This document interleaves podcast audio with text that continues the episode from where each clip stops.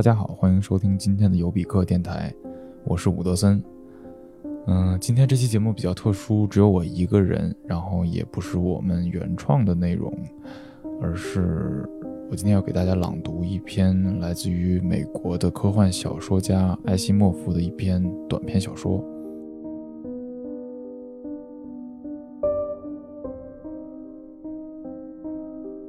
阿西莫夫可以说是二十世纪最重要的科幻作家之一，非常著名的机器人三定律就是阿西莫夫提出的。然后今天我要给大家朗读的这个小说呢，叫《最后的问题》。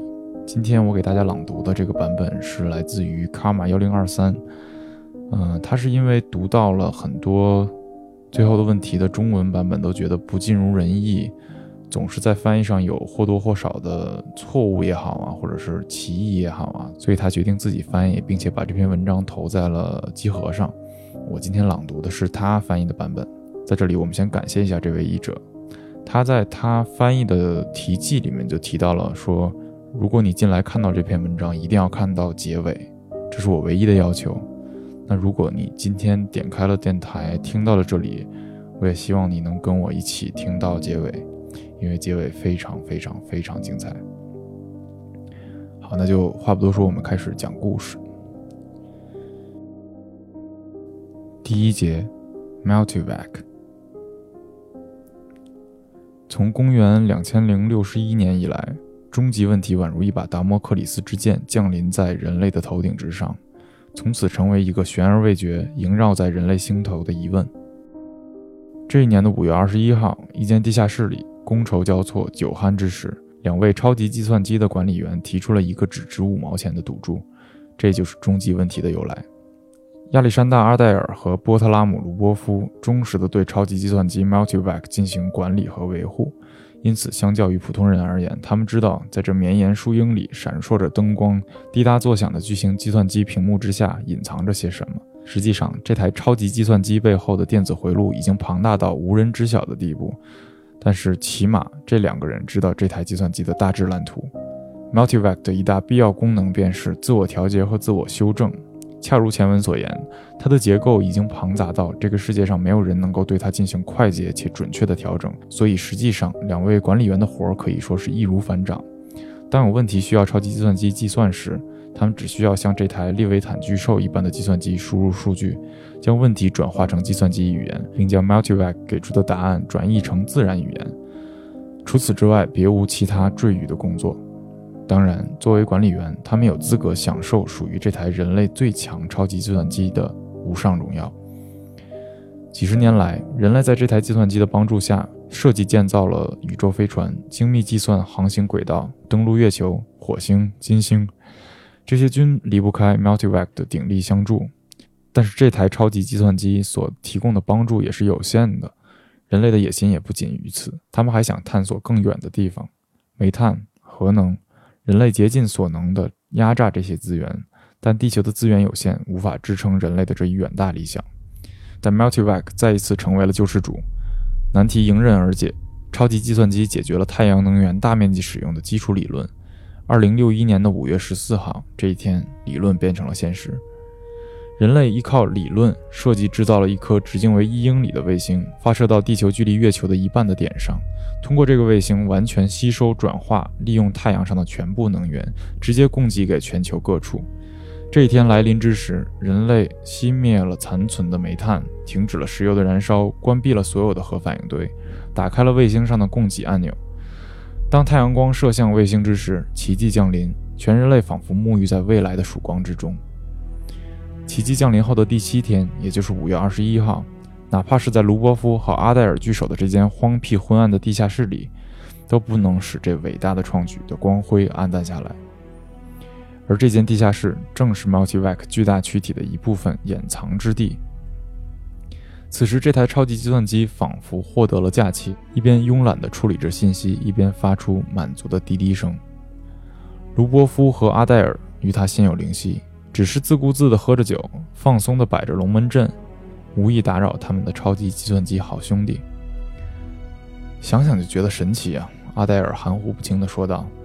他宽阔的脸庞上有一道道疲倦的沟壑，笨拙地用玻璃棒搅拌着酒杯里的冰块。从此以后，我们就可以无限制、无代价的使用能源了。哪怕有一天我们想把亲爱的地球烤成一大滴液态的大铁球，要使用的能源，我们也绝不吝惜。永不枯竭的能源，想想就觉得兴奋。每当卢波夫想反驳他人时，他就会把头歪向一边。此时，他也做了这个动作，这预示着他要反驳阿黛尔的话语了。当然，也有可能因为他负责夹冰块和拿杯子，因此而有些愠怒。你要知道，阿黛尔，不可能是永远。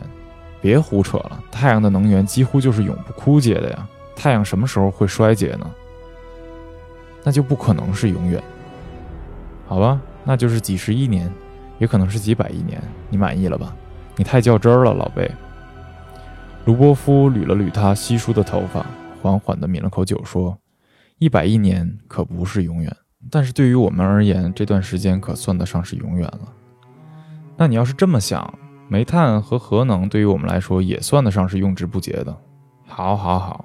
但是现在我们可以把每一架飞船连接上那个卫星，截取太阳能，然后在地球和土星之间跑上一百万个来回。”一点也不用担心什么能源问题，靠煤炭和核能可做不到这些。不信你去问问我们的 Multivac 老兄。不用你说，我也知道。那就不要贬低 Multivac 为我们做的一切，老兄。阿黛尔咆哮道：“他做的不能再好了。我什么时候说过他做的不好了？我的意思是，太阳的寿命就只有这么几十亿年，那之后该怎么办呢？”卢波夫用因为激动而颤抖的手指着阿黛尔说。不要诡辩说我们能去别的星系移民。片刻的尴尬和沉寂，阿黛尔时不时抿一下酒。卢波夫闭上了眼睛，他们休战了。卢波夫突然睁开眼睛：“你刚才的意思是说，当我们取完太阳之后，还能去别的星系？我可没这么想。不，你就是这么想的。你最大的问题就是逻辑不行。你刚才的想法其实就有点见风使舵、趋炎附势的意思。”一个恒星不行了，就跑去另外一个压榨能源。我明白了，阿黛尔说：“别瞎逼逼了。要是太阳都完蛋了，世界上还能有什么存在？”的确是这样，卢波夫恍然大悟地喃喃自语：“万物皆有始有终，从宇宙大爆炸中降临，经历千亿年的燃烧和辉煌，最终都会归于黑暗和平静。在宇宙万亿年的尺度下观看，巨星的生命只有一亿年。”我们的太阳也只不过百亿年，矮星最多只有两千亿年的寿命，一切都将归于沉寂。熵达到最大值是一个不可逆转的过程。哎，我可知道什么是伤。阿黛尔仿佛在保卫自己的尊严。你什么都知道，你知道多少，我就知道多少。那你应该知道，万物皆有始有终，一切都将归于沉寂。那必然啊。可是你刚才还说我们已经获得了无穷无尽的燃料，无穷无尽啊！阿黛尔忍不住反击：“终有一天我们能够逆转伤，除非太阳打西边升起。为什么？这种可能性总是有的吧？我说了，这是绝不可能的事情。那你去问 Multivac 老兄啊，赌五毛，他说这是绝不可能的事儿。这个时候，阿黛尔正处于半酣之际，酒壮人胆。驱使着他向超级计算机提出问题，他并没有完全醉倒，还有余力将终极问题转译成计算机语言。那个问题是这样的：人类是否有一天能够在不用耗尽能源的情况下，将趋于死亡的恒星重现年轻？或者我们可以用一种更简便的方式表达：怎样使宇宙的总熵大幅度减低？Multivac 陷入了沉默。表面零星闪烁的灯光逐渐暗淡，机器深处的滴答电路声沉寂。在两位管理员的感官中，这段沉默有一个世纪般漫长。他们紧张的大气不敢出，生怕超级计算机出什么岔子。突然，就像给这两位注入生命一般，与 Multivac 相连的打印机发出声响，活动起来，印出一张纸，八个字赫然其上：“数据不足，无法作答。”读不成喽，卢波夫故作轻松地说道。两个人害怕计算机出什么问题，慌忙地逃走了。第二天早晨，宿醉的两个人头疼欲裂口干舌燥全然忘记了昨晚发生的一切。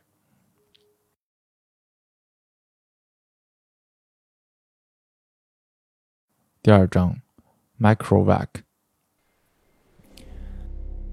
杰罗德杰罗汀杰罗特一和杰罗特二注视着眼前电子屏幕上变幻莫测的星图。飞船在转瞬即逝之间穿越了万千世界屏幕上分布均匀的星图须臾之间被一个玻璃珠大小的明亮圆盘所占据。那就是 X 二十三，杰罗德自信满满的说道。他的小细胳膊紧紧地扣住了自己的后背，关节因此泛白。杰洛特一和杰洛特二两位小女孩方才经历了人生中第一次超时空签跃，体会到了签跃瞬间那片刻五脏六腑翻江倒海的感觉。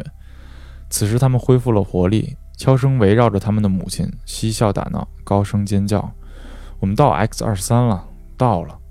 母亲杰罗丁吓唬他的孩子：“孩子们，别闹了。”杰罗德。我们真的到 X 二十三了吗？这有什么不确定的？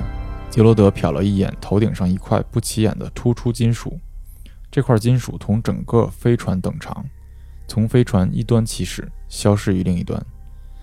杰罗德只知道眼前这块金属突出物叫 Microvac，除此以外一无所知。但是 Microvac 能做的事儿可多了，他无所不知，竭尽所能地回答你的任何疑问，鞠躬尽瘁地为飞船导航。计算飞船签越所需要的方程式，从宇宙各地的卫星站为飞船输送燃料。因此，杰罗德一家所需要做的就只是舒舒服服地待在船上。Microvac 会替他们解决所有的事情。有人曾经告诉杰罗德，AC 在古英语中代表的是 Automatic Computer 的意思，而杰罗德听完以后就把这件事儿忘得一干二净。杰罗汀眼中噙满了泪水。就这样离开地球，我感觉怪怪的。他盯着眼前的星图说道：“天哪，你怎么这么想？”杰罗德有些不满。在地球上，我们一无所有，但是在 X 二十三，我们可以赚得盆满钵满。放心吧，我们又不是去开拓 X 二十三的，那里已经有了上百万人，在那里我们将永不独行，而我们的曾孙也将因为 X 二十三人口爆炸而不得不满世界的去寻找新的星球去居住。杰罗德深思熟虑了一会儿，说道：“感谢电脑吧，正是因为它帮忙解决了星际旅行的难题，我们人类才不会因为人口爆炸而灭亡。”好吧，我知道了。杰罗丁很委屈。大女儿杰罗特一说道：“我们的 Microvac 是最好的，我也是这么想的。”杰罗德怜爱地抚摸着女儿的头发。对于杰罗德而言，拥有一台像 Microvac 这样的电脑是一件妙不可言的事儿。杰罗德享受着属于他们这一代的人生。在他们父亲年轻的时候，一个行星只有一台 AC，占地百英里，被称为行星级的 AC。千年以来，得益于技术的飞速发展，晶体管缩成小分子状的真空管，AC 的体积也稳步变小，最终缩小成只有半个飞船大小。现代的 Microvac 只需这么小，就比那台驯服太阳的原始 Multivac 更快、更强、更复杂。性能上来说，也不出现在地球上那台解决星际旅行问题的世界最大的行星级 AC。每当想到这里，杰罗德总是有些飘飘然。行星如此之多，令人诧异。母亲杰罗汀自顾自地遐想道：“我觉得将来的人类会像我们这一代一样，持续不断地向外移民。”并不是持续不断，杰罗德指正道：“终有一天，移民会结束的，可能是十亿年，可能是百亿年，也可能是千亿年，但总有一年会结束的。到那天，行星暗淡，宇宙崩塌，宇宙的熵达到最高点。”爸爸，熵是什么？杰洛特一问道。“宝贝，熵是指宇宙消耗多少能量的意思。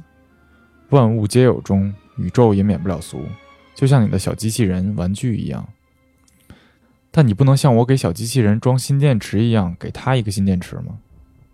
星星才是电池，要是电池都没了，怎么给宇宙续命？爸爸，别让星星们暗下来！小杰罗特哭喊起来。老杰，看你做了什么好事儿！杰罗汀低声冲她丈夫发火。我怎么知道这会吓到他们？杰罗德低声还击道。大女儿杰洛特一灵机一动：“爸爸，问 Microvac 了，问问看，他怎么让星星重获新生？此时，杰洛特二也跟着哭起来。操作室里乱成了一锅粥。杰洛特让杰罗德赶紧问 Microvac：“ 好了，不要担心。”杰罗德耸了耸肩：“Microvac 会告诉我们的。”杰杰罗德问了 Microvac，并让他赶紧把答案打印下来。Microvac 把答案打印在了一条薄薄的孔状纸上。杰罗德把这张纸紧紧地攥在手里，不让两个女儿看到。他兴高采烈地跟女儿说：“Microvac 说他会料理一切事物的。”让我们不用担心。杰洛特接茬道：“宝贝们，快到 X 二三了，我们赶紧在那之前再睡一觉吧。”但是杰罗德无法安然入睡，他手里紧紧攥着的孔状纸上的回答依旧让他惊恐不已。那张纸上是这么写的：“数据不足，无法作答。”他盯着屏幕不言语。圆盘状的 X 二三。不偏不倚的就在正中央。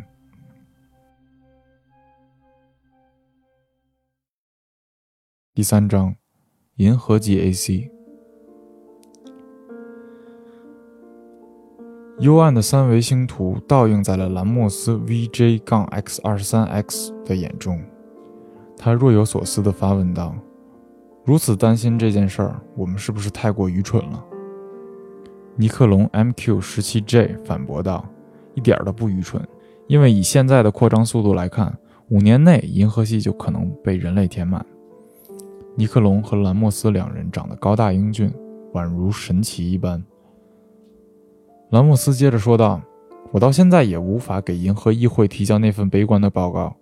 为了引起议会的注意，我们必须提交这份报告。”兰莫斯叹了口气。宇宙近乎是无限的，除了银河系，还有上千亿个星系等着我们人类去开发呢。唉，千亿个可不是无限。况且随着我们的开发，星系会越来越少的。仅仅在两万年前，人类建立了卫星来吸取太阳的能源，几个世纪以后，人类就又能进行星际旅行了。人类花了差不多一百万年来填满地球那块弹丸之地，却只花了一万五千年来塞满银河系。人类的增长速度是每十年就翻一番，增长速度如此之快，得归功于永生。兰姆斯插口道：“你说的对，永生是必须要考虑的问题。我觉得达成永生并不是什么好事儿。当银河系 AC 为我们找到永生的办法时，他曾为我们做出的其他事就成了无用功。但我可不认为你会想死。”不，尼克龙突然大喊道，随即语调又变得柔和：“我还没老。”你几岁了？两百二十三。你呢？我还不到两百岁呢。好了，言归正传。若是依旧这样的十年翻一番的速度增长下去，十年以内我们就会完全占领另一个星系。下一个十年，我们就会填满两个星系。再下一个十年，就是四个星系了。一百年后，这个数字将达到一千个。一千年后呢？可怕的一百万个。不出一万年。整个宇宙到处都是人类了，那要是这个时候我们还想扩张呢？兰莫斯说：“你可能没想到一些细节，比如能源问题。人类若是想向另一个星系移民，得花去多少个太阳单位的能源？很棒的想法，人类已经每年花去两个太阳单位的能源了。我们银河系每年能产生一千个单位的能源，但是我们人类每年只用其中的两个单位。”其中有很多能源都浪费了。的确如此，即便我们能够百分之百的利用能源，能源的耗尽依旧是一件避之不及的事儿。相较人口增长的可怕速度，能源消耗的情况更为恐怖。每年我们使用的能源呈几何倍数的增长。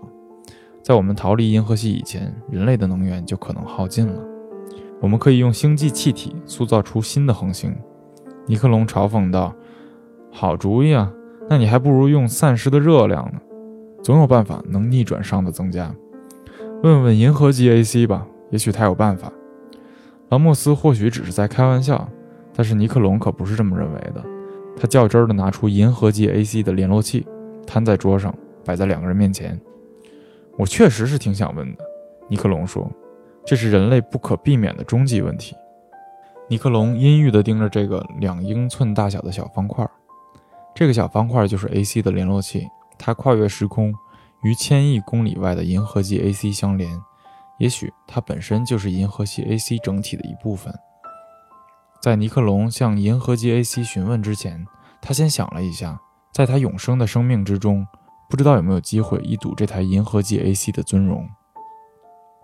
这个时候的银河系 AC 自己独占一个星球，有着精密的结构，复杂的能量光束包围着它。复杂的光束包围着它，由亚介子而不是臃肿的分子真空管构成的核心。尽管如此，这台银河系 AC 的直径依旧延绵一千英里。尼克龙突然向 AC 联络器发难：“我们能逆转熵的增加吗？”兰莫斯大吃一惊：“我没真想让你问 AC 这个问题啊，为什么不问？熵不可逆转，覆水难收，人无法起死回生。”这是一个众人皆知的事实。突然，他们两个人被 AC 联络器发出的悦耳的悄声细语吓了一跳，随即屏息以待答案的到来。亿万公里外的银河机 AC 如此回答：“数据不足，无法回答。”一如他无数个前辈那样。兰莫斯洋洋得意道：“我说什么来着？”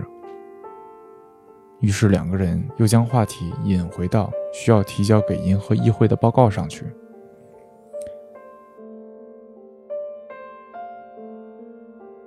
第四章：宇宙级。Z 的思想漂浮于星空之中，微醺于漫天繁星。这是一个他前所未见的星系。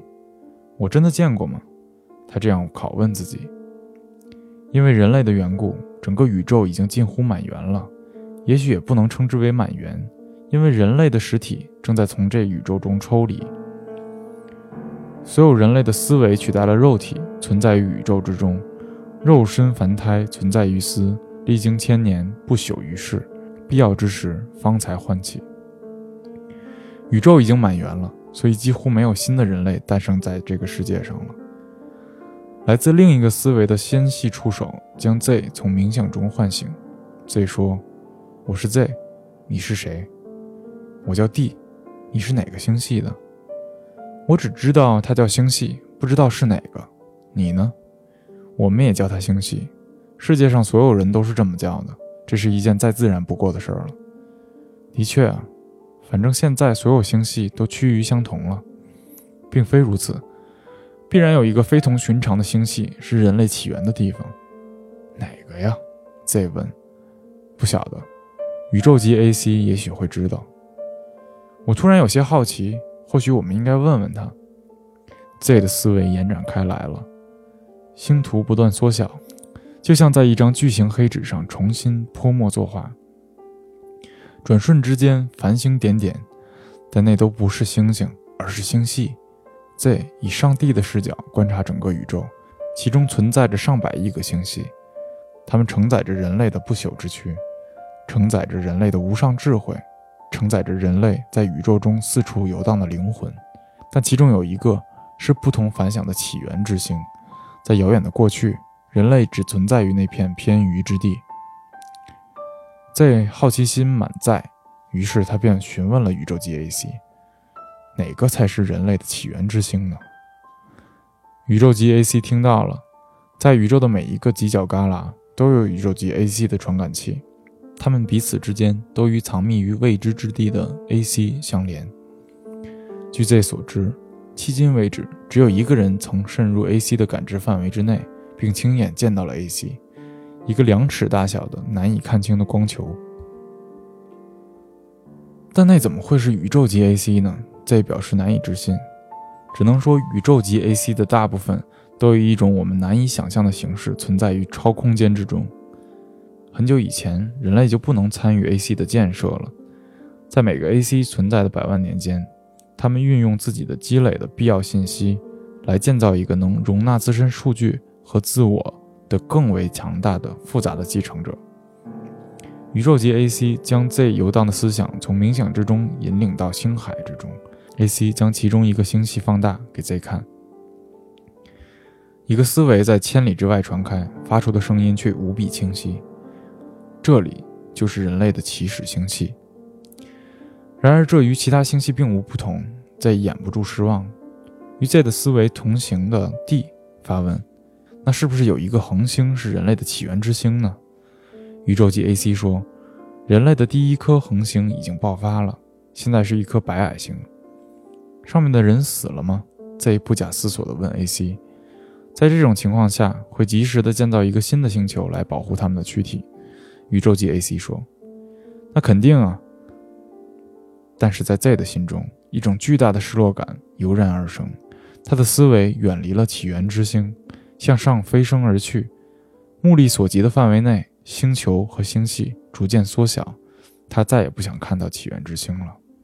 D 问：“怎么了？”星球们正在死去，而起源之星已经死了。星球的死亡是再正常不过的事儿了。但是，当所有的能源耗尽之时，世间万物都将走向终点，你我也免不了俗。那还得过个几十亿年呢。哪怕还得经过几十亿年的岁月，我也不希望这种事儿发生。宇宙级 AC 如何让恒星远离死亡呢？D 忍俊不禁，你问的是如何让伤减少？宇宙级 AC 淡淡的说道：“数据不足，无法回答。一如他无数个前辈那样，顾不上 D 了。Z 的思维飞速逃回到他自己的星系。” D 的躯体可能在千里之外，也可能近在咫尺，但这并不重要了。Z 在自己的星系中闷闷不乐，用星际之间的氢气为自己建造了一颗恒星。倘若有一天星星们都死了，那起码还有一颗恒星可以慰藉自己的心灵。第五章，超宇宙级 AC。人静静地思考着，此时的人已经是精神上的一个整体了。他由无数具被永恒机器照料着的不朽之躯聚合而成，灵魂毫无障碍地互相融合。人看着周身暗淡的星系，挥霍无度的巨型恒星早已消失在遥远的过去，所有的星几乎都成了白矮星，暗自凋零衰败。并不是没有新的恒星，人类建造也好，自然过程也好。白矮星碰撞释放的力量也好，依旧制造着新的恒星。但是这些恒星逃不过死亡的命运。人说，宇宙正行将就木。但如果在超宇宙级 AC 的精诚管理之下，十亿年间宇宙依旧可以苟延残喘。然而即便如此，覆水难收，一切都将无法避免地走向终点，伤会一直增加到最大值。但人想，伤能否逆转呢？超宇宙级 AC 也许知道答案。超宇宙级 AC 没有一丝一毫是存在于这个宇宙之中的，但它始终环绕在人的身边。超宇宙级 AC 既不由物质，也不由能量构成，以一种人类匪夷所思的形式存在于超空间之中。超宇宙级 AC，怎样才能逆转伤？人问。数据仍然不足，无法回答。那就收集更多数据。纵然我的前辈已被无数次询问过如此的疑问，纵然我已经收集了百亿年的数据，纵然数据仍旧不足，我依旧会坚定不移地走下去，直到解决这个问题。解答之时终将来临，亦或是任何情况之下都是无解或者数据不足呢？大千世界，没有任何一个问题是任何情况下都无解的。那你什么时候能有足够的数据可以解答呢？人问。数据不足，无法作答。你会继续答吗？我会的。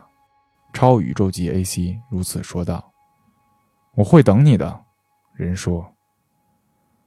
终焉时刻已经来临，漫天的星球与星系。熄灭，死亡，消逝。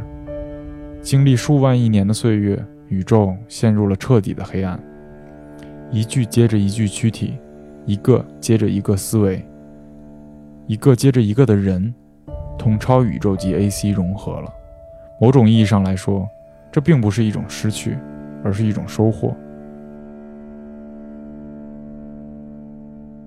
第七章，AC。人类的最后一个思维个体在融合前，望向了近乎一无所有、一片黑暗的宇宙。莫大的宇宙只有一颗死星的残骸存在于此。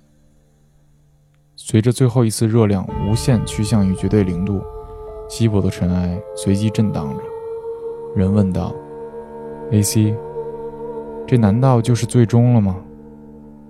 混沌世界能否再次变回宇宙？”A.C. 淡淡的说：“数据不足，仍然无法作答。”人的最后一个思维融合进了超空间之中的 A.C.，先是物质与能量，后是时间与空间，一切都走向不可避免的终结，哪怕是 A.C.，此时它存在的意义，仅仅是为了回答十万亿年前那个半醉的管理员向他的前辈提出的终极问题。除开这个问题，A.C. 已经回答了世间所有的问题，但只有回答了这个问题，A.C. 才能解脱。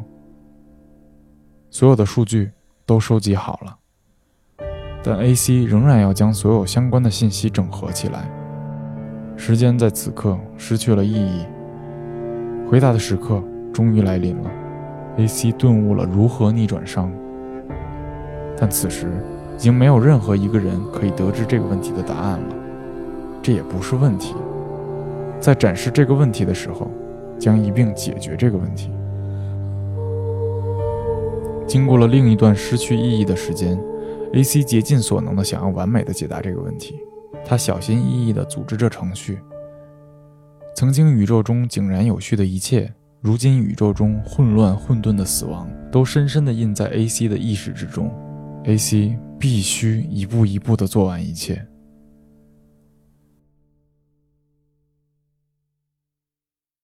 A.C. 说：“要有光。”于是，就有了光。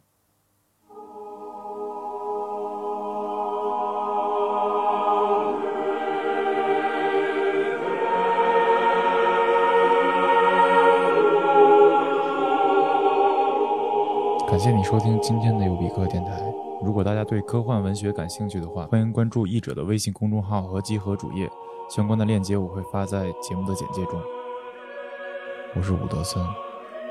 我们下期见。